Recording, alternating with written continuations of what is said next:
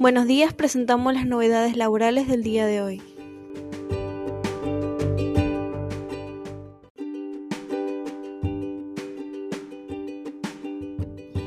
El gobierno anunció un aumento del 5% para los jubilados.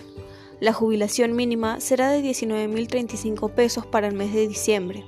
Con este porcentaje, las jubilaciones subirán un 35.3% en el 2020, recuperando por primera vez su poder de compra en cuatro años.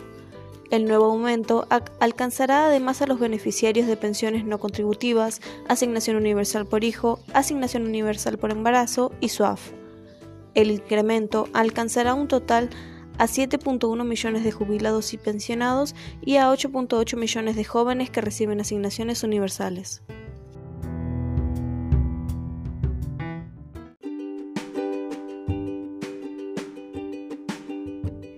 Obligación de repatriación.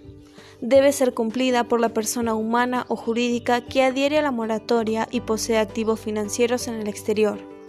En caso de personas jurídicas, esta condición se aplica a sus socios y accionistas directos e indirectos con el, al menos el 30% de repatriación societaria que poseen activos en el exterior, independientemente de si la persona jurídica posee o no activos financieros en el exterior.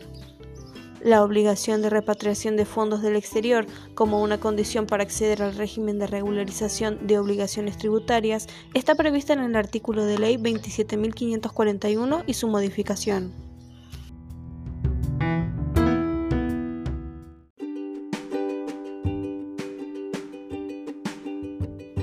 Teletrabajo, plazo de 90 días. Recordamos que de acuerdo al artículo de la Ley 27.555 del régimen legal de contrato de trabajo, la misma entregará el vigor luego de 90 días contados a partir del que se determine la finalización del periodo de vigencia del aislamiento social preventivo y obligatorio. En este sentido, mediante el decreto 875 del 2020 del Poder Ejecutivo Nacional, establece las nuevas medidas de prevención sanitaria que regirán hasta el 29 de noviembre, disponiendo el fin del aislamiento social y obligatorio en el AMBA, pero manteniéndolo en distintos puntos del país. Entendemos que el plazo deberá empezar a correr a partir de la finalización del aislamiento en todo territorio de la República.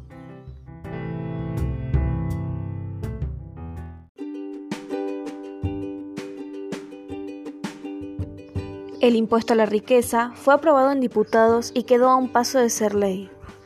El proyecto que graba por única vez los patrimonios superiores a los 200 millones de pesos para contribuir a mitigar la pandemia fue aprobado en la Cámara de Diputados y quedó a un paso de ser convertido en ley. El Frente de Todos consiguió avalar la iniciativa con el apoyo de bloques minoritarios de la oposición, a pesar del rotundo rechazo de Juntos por el Cambio.